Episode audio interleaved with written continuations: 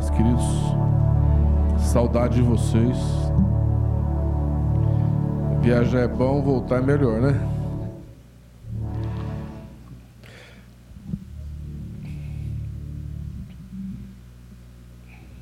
Nós distribuímos da cidade toda, que te aproveita para fazer o evangelismo, né?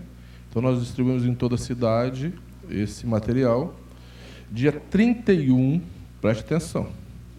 Na segunda-feira, dia 31, nós estaremos fazendo o aniversário da igreja.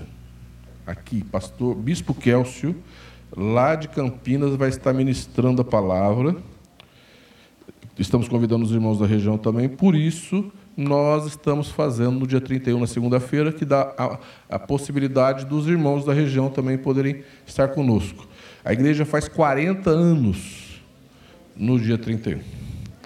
Eu não sou de ficar comemorando aniversário, nunca fiz isso, vocês sabem, né? Ficar fazendo aniversário da igreja, mas acho que 40 anos merece, né?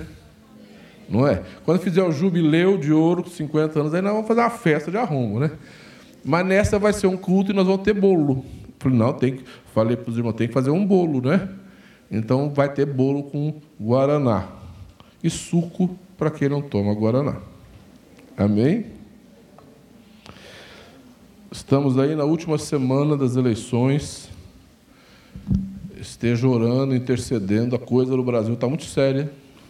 Tentaram prender o Roberto Jefferson agora à tarde, ele atirou no policial. E a coisa, a gente não sabe para quê. Nunca pensei que, que eu fosse vivenciar isso no Brasil, assim, nesse nível de, de batalha, de pressão, né? É, ele foi, ele resistiu à prisão e, e eu acho que uma, uma, um policial foi atingido, né? Não sei de jeito, não vi detalhes. É isso, Gilberto? Mas grave ou. Não.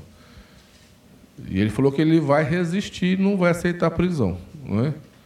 é muito triste, a gente viu o que está acontecendo no Brasil, um STF agindo da forma que está agindo, de uma maneira é, abusiva, né? Eu estava conversando com o Wesley, o Wesley é advogado, né?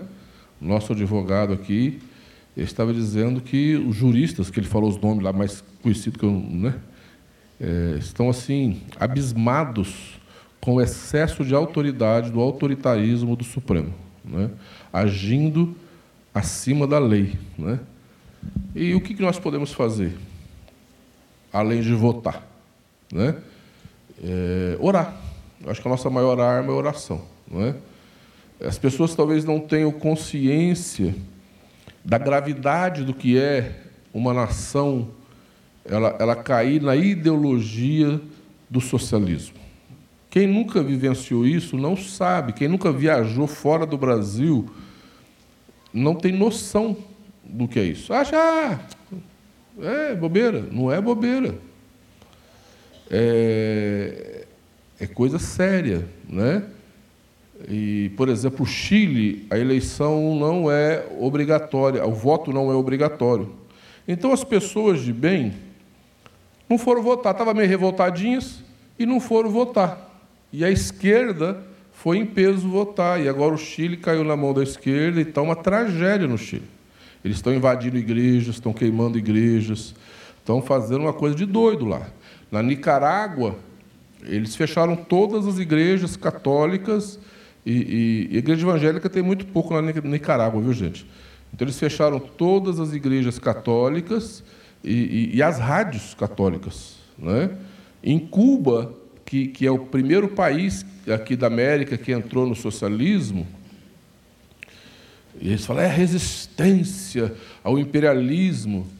É só que o povo passa fome. Eu, eu, conversei com missionários, a gente conhece missionários de lá, a gente tem é, pessoas que, que vão para Cuba e a cota em Cuba é de um papel higiênico por família. Lá tem cota. Procura, é, entra no Google, Cuba antes e Cuba depois do socialismo. Eles estão andando ainda com carros da década de 30, amarrado com arame. Venezuela era o país mais rico da América latina. A Venezuela, ela tinha, tem, né? Acho que tem ainda, mais petróleo que a Arábia Saudita. E eles eram o país mais ricos da América Latina. Eles poderiam ter feito escolas, construído é, é, empresas, escola e, e mudado a nação. Por exemplo, os árabes né, construíram Dubai. Olha, o que, que eles fizeram? Para diversificar, construíram Dubai com dinheiro do petróleo. E aí o povo vai para lá agora, tem turismo, tem o Catar, né, Dubai, tem outra, outra cidade lá, como que é? Como tem outra cidade, gente, lá? Hein? Abu Dhabi. Então são cidades hoje que o mundo inteiro vai visitar e o que dá emprego para o povo. Então, enquanto a Arábia Saudita, os Emirados Árabes lá fizeram cidades mais ricas que Nova York e assim o povo tem emprego, emprego na, nos hotéis, emprego de todo jeito. Eles gastaram todo o direito do dinheiro da Venezuela, sabe-se Deus com o quê. E agora o povo está na miséria. Nós tivemos famílias aqui, nós cuidamos de famílias da Venezuela que chegou aqui em Brodowski e que nós é, é, tivemos que sustentar porque a miséria, a fome lá é muito grande. Eu não sei, eu postei, eu estava nos Estados Unidos e me mandaram, eu postei famílias com crianças pequenas na mata, atravessando a mata, a floresta amazônica, fugindo, porque a fronteira eles não deixam passar, então tem que fugir pela floresta, para chegar no Brasil, para mendigar no Brasil, porque quem chega no Brasil sem um documento, não arruma emprego tão fácil. Eles preferem vir para o Brasil para mendigar no Brasil do que viver na Venezuela. Né? É, a Argentina é, se alguém pudesse ir lá ver o que está acontecendo, é uma tragédia. Eu tive lá um tempo atrás. Você entra numa loja, é, tem uns produtos assim pingados nas prateleiras, miséria, pobreza. E a Argentina também foi um dos países mais ricos da América. Então, aonde você vê, é onde entrou a esquerda, é, virou isso. Quer dizer, é idiotice a gente imaginar que no Brasil vai ser diferente. É idiotice a gente imaginar que aqui vai ser diferente. Né? É, as, as, coisas são sérias. Né? E se ele, se ele, a, a, no Brasil, no governo do PT passado, não ficou pior, porque nós temos aqui instituições fortes, a igreja é forte, e o povo se levantou porque senão nós já teríamos naufragado. O pastor, pastor da Assembleia de Deus de Campinas, que ele é deputado federal, ele falou assim para mim que os pastores em Brasília da bancada evangélica se reuniu e falou: "Nós temos que tirar a Dilma, porque se nós não tirarmos a Dilma, esse Brasil vai afundar". E aí eles começaram a lutar e junto com a Damares, que a Damares era pastora de oração lá da assessora, porque ela, eles começaram a dar dinheiro para os países comunistas em vez de investir dinheiro no Brasil. Vocês sabem da história, está toda hora falando. E, e, e se não breca, a coisa ia ficar séria aqui. Então, o papel da igreja hoje no Brasil, tanto a igreja evangélica e parte da igreja católica, a igreja católica é dividida em partes. Né? Tem uma parte que é, é, é eu falo que é LGBT, né?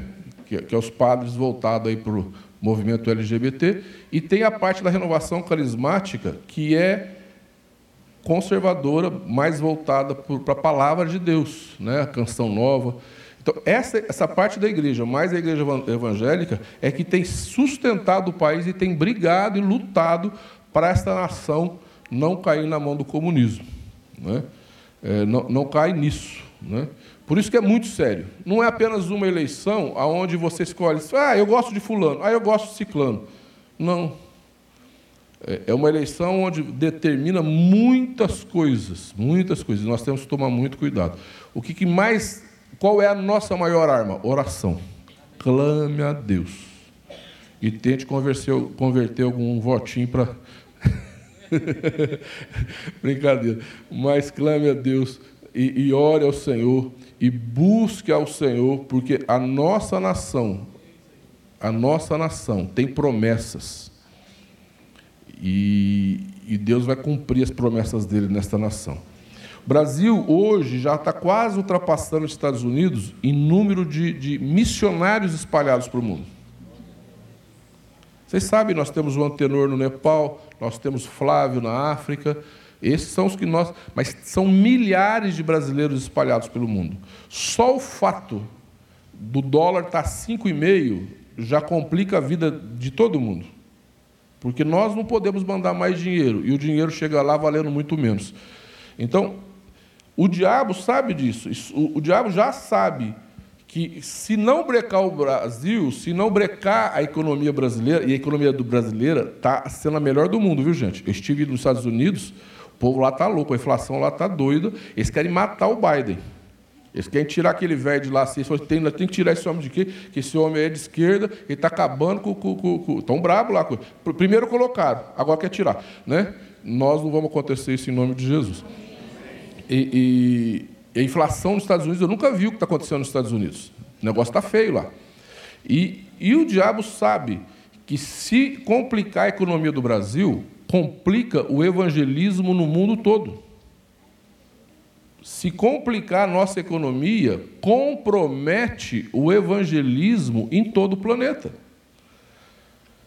Você chega na África, em Moçambique, irmãos, só tem brasileiro evangelizando, missionário. Agora, tem duas coisas lá na, em Moçambique: brasileiro e chinês. Brasileiro pregando a palavra de Deus e chinês invadindo para todo lado com as lojas deles. É impressionante. É igual o centro de Ribeirão Preto, só dá chinês. O, o, o, se, já dizem que a, a, a, África já é dos chineses, né? que já compraram tudo. Então, se nós não nos levantarmos para orar, profetizar, e se o Brasil não for um país forte para levar a palavra de Deus para os quatro cantos do mundo, nós vamos ser engolidos pela China a, a, a Argentina já é da China. De uma maneira assim, né? Eles vão comprando tudo, eles vão dominando tudo, e um país fraco fica mais fácil. Mas nós somos fortes, Brasil é do Senhor Jesus, e nós não vamos resistir, nós vamos desistir, brasileiro não desiste nunca, né? E este país aqui vai passar por um grande avivamento. E o avivamento do Brasil vai atingir todas as nações da terra. Amém? O diabo sabe disso, vai resistir, mas maior é o que está em nós. Não adianta ele espernear. Pode espernear à vontade, porque quem vai vencer é o Senhor Jesus. Amém? Abra comigo em 1 Reis, capítulo 18, versículo 30.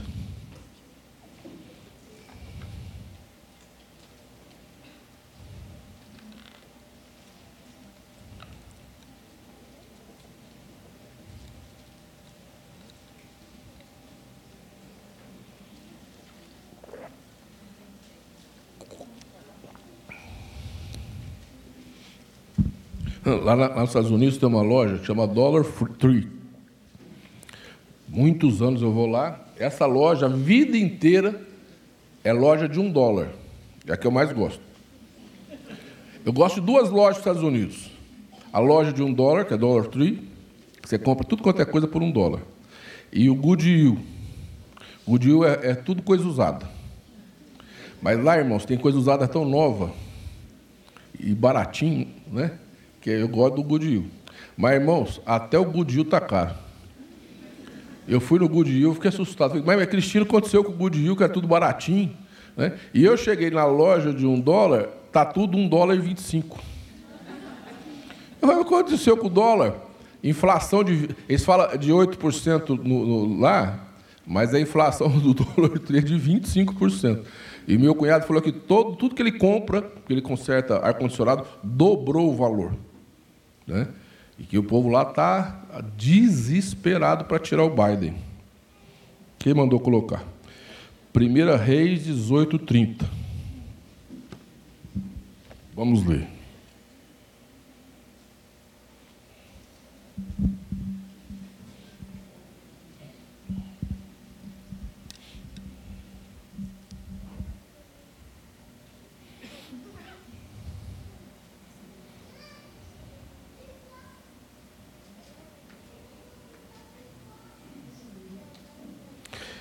Então Elias disse a todo o povo: Chegai-vos a mim. E todo o povo se chegou a ele. E Elias restaurou o altar do Senhor, que estava em ruínas. Tomou doze pedras, segundo o número das tribos dos filhos de Jacó, o qual viera a palavra do Senhor, dizendo: Israel será o teu nome. Com aquelas pedras edificou o altar em nome do Senhor. Vamos orar. Pai, no nome de Jesus, nós te louvamos te agradecemos pela tua palavra, pedimos a tua graça e a tua misericórdia, Deus, sobre as nossas vidas. Deus, tu sabes o quanto nós necessitamos da tua orientação, tu sabes o quanto nós necessitamos da tua graça e da tua misericórdia sobre as nossas vidas, Pai, no nome de Jesus. Amém. Nós falamos muito sobre o fogo que Elias orou e veio sobre o altar. E aí a gente prega, e porque Elias orou e veio fogo do céu, Elias orou e, e, e, e, confrontou os quatro profetas de Baal, os quatro, 400 profetas de Baal e, tal, e aí os profetas de Baal é, é, é não conseguiram, é, porque Elias tinha dito, feito um desafio para os 400 profetas de Baal: nós vamos orar, e o Deus que responder com fogo, este é o Deus verdadeiro. Aí Elias falou assim para os profetas de Baal: faz primeiro Aí, vocês. Aí fizeram lá o altar deles, botaram lá o, o cordeiro, oraram, pintaram e bordaram, e nada de vir fogo de Deus. Nada vir fogo de Baal, né? E Elias lá de boa ainda tirou um sarro, falou assim, ó, clama mais alto, quem sabe eles estão dormindo. Né? O cara era, né? Ou, ou, ou de repente tirou férias, né? E aí nada de vir fogo de Baal para consumir o, o, o holocausto deles. Aí Elias pega e, e fala uma das frases que eu acho mais lindas da Bíblia. Ele fala assim: Fique hoje sabendo que há um Deus em Israel. Eu acho lindo isso. É, é igual a frase que Davi fala para Golias. Golias olha para ele e fala assim: Você? Você vai vir contra mim? E Davi olha para ele e fala assim: Você vem contra mim com espadas e lanças. Eu vou contra você, em nome do Senhor dos Exércitos. Isso é maravilhoso. E, e Elias fala assim: Fique hoje sabendo que há um Deus em Israel. E que essa nação fique hoje sabendo que há um Deus do Brasil. Amém? E Elias então ora e o fogo vem e consome o, o, o sacrifício. Elias fez mais, jogou água, água, e a água desceu, correu, jogou água. E o fogo veio, consumiu o sacrifício e lambeu a água. Lambeu até a água que desceu pelo reguinho que ele tinha feito. E é maravilhoso o poder de Deus. Mas nós não reparamos, queridos, num detalhe. Um detalhe básico: antes de vir fogo, e preste atenção, fogo vem no altar, não é em qualquer lugar. Se você quer fogo de Deus, venha para o altar de Deus. Coloque a sua vida no altar. Se você não colocar a sua vida no altar de Deus, não tem fogo. Ai, Senhor, eu quero fogo, poder. É, no altar. E o altar para que serve, querido? Para morte. O altar do holocausto é morte. O, o, o altar não era palco para dançar, o altar não era palco para cantar, o altar não era um, um lugar para descansar, o altar era o lugar do sacrifício, o lugar da morte. Então, quando você coloca a sua vida e se oferece como oferenda ao Senhor, sacrifício vivo, santo e agradável a Deus, quando você se oferece, o fogo vem e te consome. Amém? Enquanto estiver um eusão grandão, eu sou, eu quero, eu faço, porque eu. Entendeu? Nada acontece na sua vida. Mas quando você, aquele que quer vir após mim, após mim, negue a si mesmo.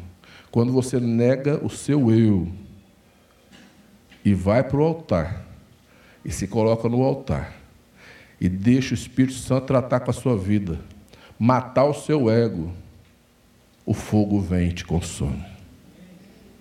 Amém? Mas tem um detalhe, tem um detalhe. Para tudo isso acontecer, a primeira coisa que Elias teve que fazer é restaurar o altar. Repete comigo: restaurar o altar. Se Elias não restaura o altar, não tem fogo. Se Elias não restaura o altar, não tem poder de Deus. Se Elias restaura o altar, não tem cordeiro, porque o altar, é, é, o cordeiro tem que estar no altar, o altar tem que estar restaurado. E queridos, muitas vezes nós passamos a vida querendo bênção. Muitas vezes nós passamos a vida querendo a bênção, mas primeiro nós temos que restaurar o altar da nossa vida. Você me entende? Que a bênção está não é na hora que acontece, mas no que nós fazemos antes. Você me entende? Josué Oh, Josué é um homem tremendo, Josué é um homem maravilhoso, Josué é um homem de Deus. Ele orou e o rio abriu. Josué orou e o rio abriu. Oh, que coisa maravilhosa, que coisa tremenda, que poder. Mas Josué, presta atenção, Josué, Deus deu uma palavra para ele. Falou: Josué, pega os sacerdotes e vai em direção ao rio. Agora você imagina, irmãos, pensa comigo. Josué caminhando, com dois milhões e meio de pessoas atrás dele os sacerdotes com a arca no ombro, caminhando em direção ao rio, e esse rio não acontece nada, e caminhando em direção ao rio, esse rio não acontece nada, e caminhando em direção ao rio, e nada acontece, e ele obedecendo uma palavra de Deus, ele debaixo de uma palavra, botou o povo em direção ao rio, que naquela época transbordava. É duro, né? E nós falamos assim: ó, oh, o rio abriu. Mas antes do rio abrir, Josué teve que andar pela fé, obedecer uma determinação de Deus e confiar que Deus estava naquele negócio. Quantas bênçãos nós não perdemos porque a gente duvida que Deus está naquele projeto? Quantas bênçãos nós não abortamos porque nós desistimos do projeto que Deus, Deus nos deu? Quantas vezes nós não caminhamos até o final? Quantas vezes nós paramos e não vamos até o fim? Josué confiou, confiou. E a Bíblia fala que o rio só foi abrir quando o sacerdote colocou a planta dos pés na borda do rio. Até aquele momento, Josué teve que obedecer, sem entender, obedecer, sem ver, obedecer uma palavra de Deus, sem saber se realmente ia dar certo. A sua bênção passa pela sua fé. A fé de confiar que Deus está no controle da sua vida. A fé de confiar que a palavra de Deus se cumpre na sua vida. A fé de confiar que o Deus que falou com você, ele é poderoso para cumprir as promessas que ele fez para a sua vida. Você imagina o mesmo Josué? Eu acho que Deus testou Josué de todas as formas, né? Porque depois de botar ele na frente de um rio e o rio só abrir no último passo, Josué fala assim: ó, as muralhas de Jericó vão cair. E você vai dar volta em torno da muralha. Sete dias, depois do sétimo dia, sete voltas. E eles andam, andam dando volta em volta de uma muralha. Em vez de guerrear, em vez de, de, de lançar flecha, em vez de, de fazer o que um, um, exército deveria fazer, eles começam o quê? Caminhar em volta das muralhas de Jericó, caminhar em volta daquilo lá, e, e no último dia tocar trombeta. Olha que coisa doida. E Josué fez. E as muralhas caíram. E nós muitas vezes ficamos assim: ah, as muralhas caíram, que maravilha, Josué tem poder, tocou as trombetas, as muralhas caíram. Mas, queridos, antes das muralhas caírem, antes das trombetas tocarem, para as mulheres mulher... muralhas caírem, Josué teve que crer e obedecer uma palavra e uma determinação de Deus, sem saber o que ia realmente. Meu Deus, a sua bênção, ela passa pela confiança que você tem no Deus que você serve. A sua bênção passa pela confiança que você tem no Deus que cuida da sua vida. A sua bênção passa pela confiança que você tem nesta palavra, que é a palavra de Deus, e vai se cumprir na sua vida. Amém? Pensa naquele homem da mão ressequida. O homem, é, é, é, não sei quantos lembram do texto, o homem tem a mão ressequida. Naquela época, ter uma mão ressequida, mão ressequida é aquela mão seca. Era, era, era motivo assim de, de, Era mais do que bullying. Era uma pessoa que não era abençoada, era amaldiçoada, era uma pessoa que não tinha bênção. Ele, ele, ele não podia entrar, ele tinha defeito, ele não podia entrar no templo. Ele, ele, ele não podia, ele, ele tinha defeito físico, quem tinha defeito físico não podia entrar. É, é, é. E ele, ele, provavelmente andava meio disfarçado, ele, ele, ele andava meio constrangido. Porque naquele tempo, quem tinha um problema assim, não é como hoje, que tem privilégios, graças a Deus, e de repente é, é, é, tem, tem direitos a mais, glória a Deus, e tem que ser assim. Naquela época não era assim pessoa que tinha um problema físico, ela, ela era tida, é, igual a mulher estéreo. A mulher estéreo naquela época era tida como uma mulher amaldiçoada. A pessoa que tinha um problema físico, ela era tida como uma pessoa que não era abençoada, ou que a família dela não era abençoada, ou que tinha um problema de pecado. Então ele carregava este peso. E aí ele chega e Jesus chama aquele homem para o meio da roda. Vocês imaginem como era constrangedor para aquele homem vir para o meio de uma roda. Vocês imaginam o quanto custou para aquele homem ir para o meio de uma roda? Vocês imaginam o que era para aquele homem sair ali do cantinho dele, que talvez ele andava meio disfarçado, meio e vir para o meio de uma roda? Jesus não poderia ter chegado para ele lá no cantinho dele, no lado dele e falado assim: ó, fica aí, eu vou te curar agora, você não precisa ser exposto, não quero te expor. Não quero te expor, eu não quero que ninguém veja, é, não quero que você se, se constranja. Né? Então vamos lá, vamos lá no cantinho, que eu vou orar por você e você vai ser curado escondidinho, para que ninguém te, é, te observe, você não fique constrangido. Jesus faz exatamente o contrário. Vem para o meio da roda. Um homem que talvez nunca fez isso na vida. E mais, fala para ele assim: estende a mão. Vocês imaginam o que era isso?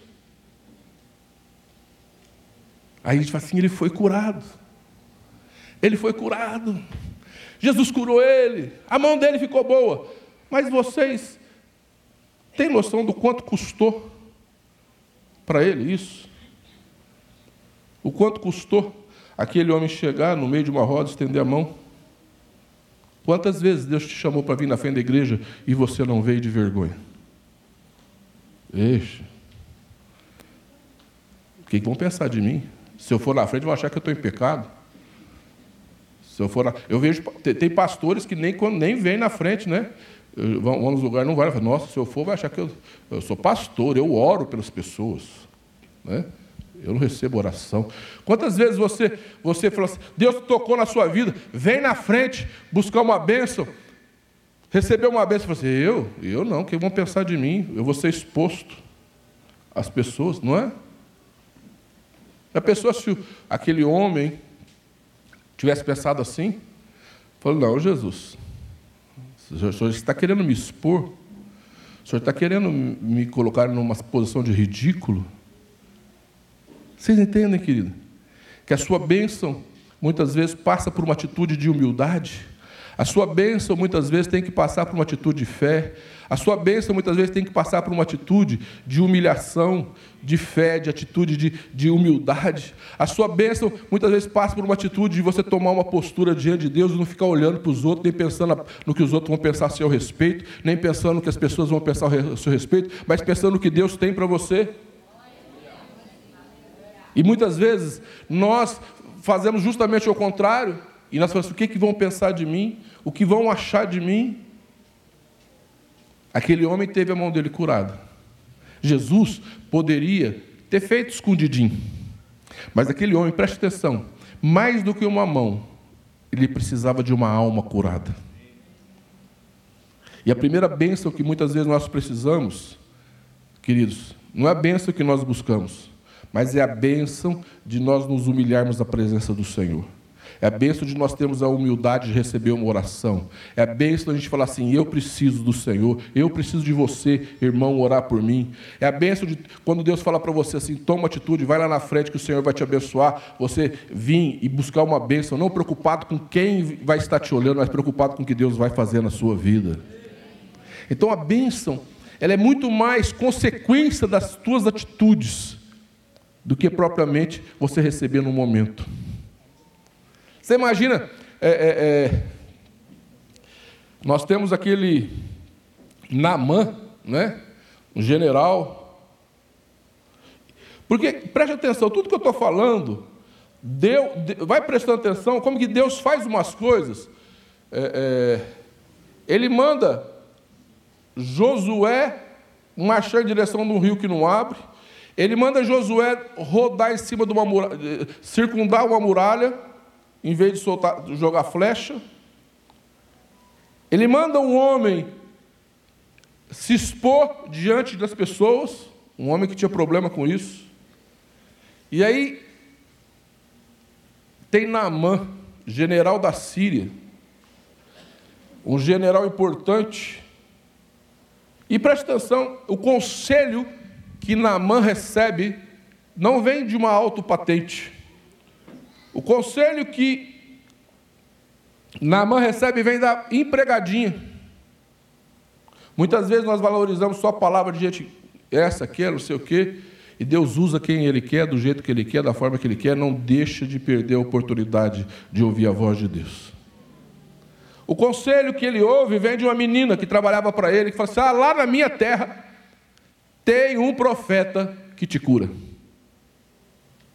Ele poderia ter falado assim: cala a boca, menina.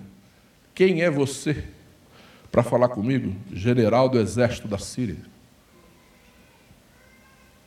Dê ouvido,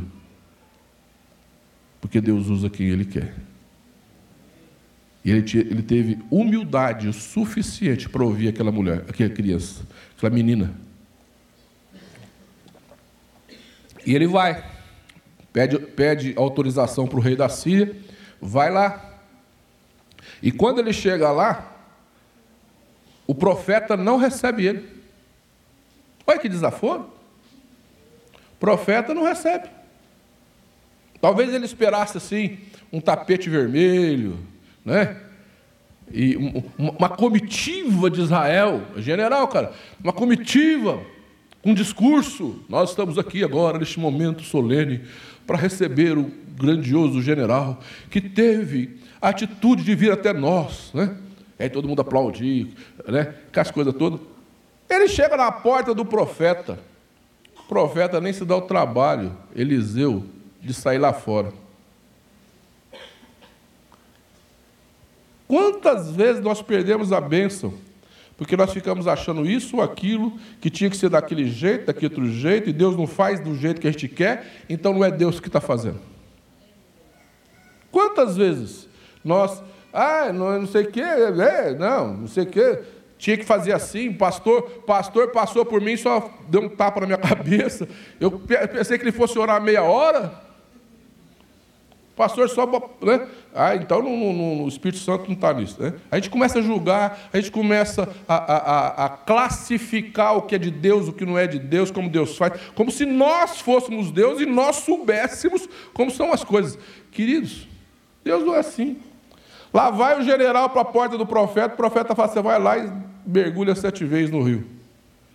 O cara ficou, como que é isso? Não vai me receber? Que absurdo! Onde já se viu? Eu esperava aqui uma comitiva. Né? Vai lá, se banha lá sete vezes. Pessoa. E aí veio um conselho sábio. Falou, uai, o que, que você tem a perder? E mas lá na minha terra tem rio melhor do que esse. Ele falou, mas o que, que você tem a perder? O que, que você tem a perder? Queridos, que, que você tem a perder em obedecer a palavra de Deus? O que, que você tem a perder a fazer aquilo que Deus está te mandando fazer? O que, que você vai perder se você cumprir aquilo que Deus colocou para a sua vida? O que você tem a perder? É, porque não era desse jeito que eu pensei que as coisas tinham que acontecer na minha vida. Entenda o que eu estou dizendo. Deus vai te surpreender sempre. E nunca vai fazer do teu jeito. Olha para o teu irmão com cara de profeta e diga para ele assim: é sempre do jeito de Deus.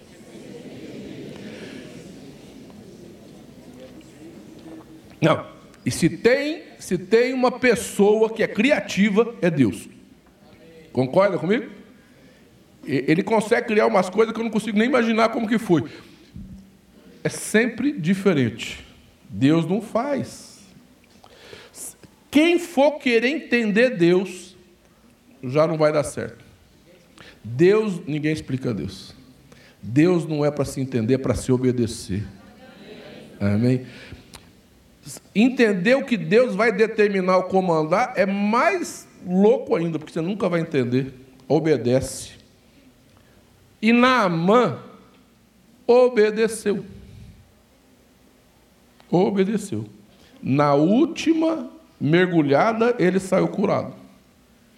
Mas até a última, ele teve que obedecer. Você entende, queridos?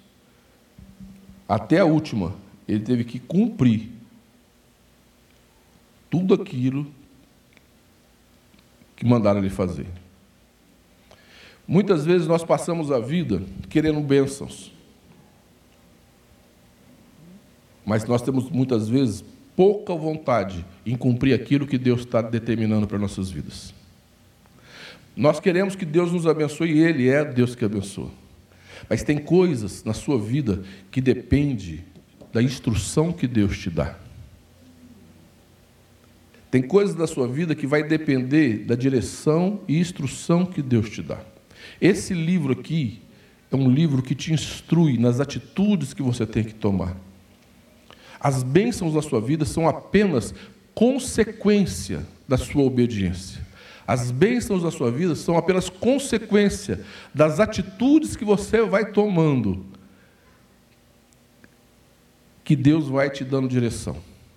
As bênçãos da sua vida são apenas consequência das coisas que Deus vai te orientando e você vai cumprindo.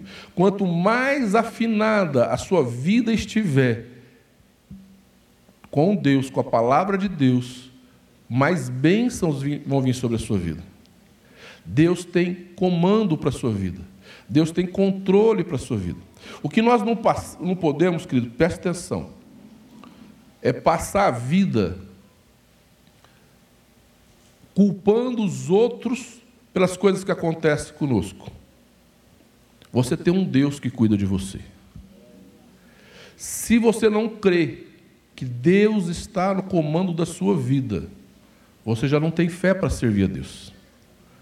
A palavra de Deus diz que todas as coisas cooperam para o bem daquele que ama a Deus. É muito difícil você crer. É muito difícil.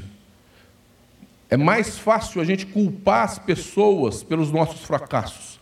É mais fácil a gente culpar as situações, as circunstâncias pelas coisas que não dão certo na nossa vida. Mas entenda uma coisa: se você é um homem de Deus, se você é uma mulher de Deus, não cai um fio da sua cabeça sem que Deus permita. Deus está no controle da sua vida. Por mais difícil, dolorido ou complicado que seja, Deus está no controle da sua vida. E se você não confiar como Josué confiou, se você não confiar como Natan, é, é, Naamã confiou, você não consegue receber a bênção que Deus tem para a sua vida. É mais fácil a gente desistir, é mais fácil a gente abortar, é mais mais fácil a gente falar assim: ah, Deus não está nesse negócio. É mais fácil a gente falar assim: não, é, é, é, é, não pode ser Deus. Mas a gente pegar e falar: não, não, não, não vou fazer porque não é Deus que está me dirigindo. É mais fácil a gente desistir. É mais fácil culpar os outros. É mais fácil a gente arrumar alguém para culpar dos nossos problemas e falar assim: a minha vida não deu certo porque Fulano é isso, porque Fulano me prejudicou. A minha vida não dá certo porque eu não tive essa oportunidade. A minha vida não dá certo. É, é aquilo que eu queria conquistar, eu não conquistei, porque fulano, ciclano, beltrano fez isso comigo, a minha vida não sei o quê, porque é muito mais fácil a gente passar a vida explicando que a nossa vida não deu certo por causa de fulano, beltrano, ou por causa dessa ou aquelas circunstâncias,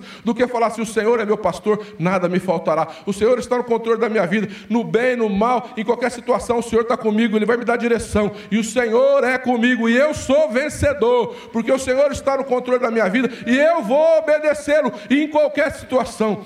Vence e tem bênção quem coloca Deus neste patamar na sua vida e fala assim: Eu vou servir o Senhor, seja de uma forma ou de outra, o Senhor está no controle da minha vida. Eu contente ou descontente, eu feliz, é igual casamento, né? na alegria ou na tristeza, feliz ou infeliz, contente ou descontente, eu vou obedecer aquilo que Deus colocou para a minha vida, eu vou caminhar debaixo daquilo que Deus tem para mim, porque o Senhor sabe o que é melhor para a minha vida. Eu posso não saber, eu posso não entender, eu posso não compreender, mas o Senhor sabe o que é melhor para a minha vida.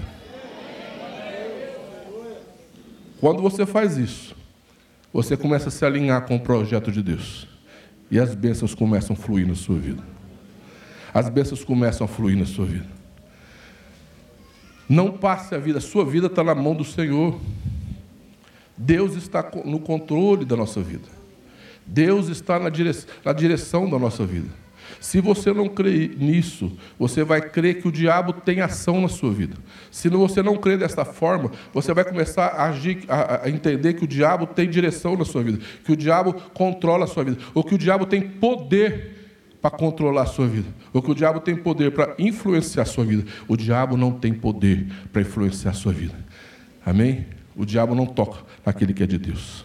Aqui, repete comigo: aquele que é de Deus, o diabo não toca. Tem coisas da vida que você nunca vai entender. Eu tenho uma lista de coisas que quando eu chegar lá no céu eu vou perguntar para o Senhor. Porque eu não consigo entender. Tem coisas que até hoje eu não consigo entender. Mas eu aprendi uma coisa: o Senhor é Senhor da minha vida. Ele está no controle da minha vida. E o aconteça o que acontecer, Ele está no controle da minha vida. E Ele me dá vitória em nome de Jesus. Amém? As bênçãos que você precisa são apenas consequência das atitudes que você toma, do, da, das atitudes que você toma diante do Senhor. A maioria você jamais vai entender, a maioria você jamais vai compreender, mas obedece, porque o Senhor tem bênçãos para a sua vida. Deus sempre transforma até tragédia em bênção.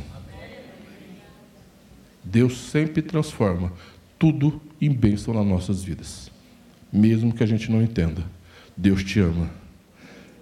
Qual o filho que o pai pedir o pão, ele dá escorpião? Deus tem o melhor. Deus vai cuidar de você.